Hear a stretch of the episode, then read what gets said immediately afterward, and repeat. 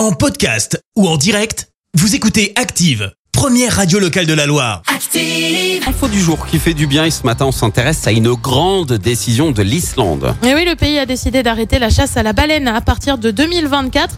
Il a en effet décidé de ne pas renouveler ses quotas de pêche pour cette espèce. Pourquoi? Eh bien tout simplement parce que la demande s'essouffle et le marché n'offre donc plus de retombées économiques importantes.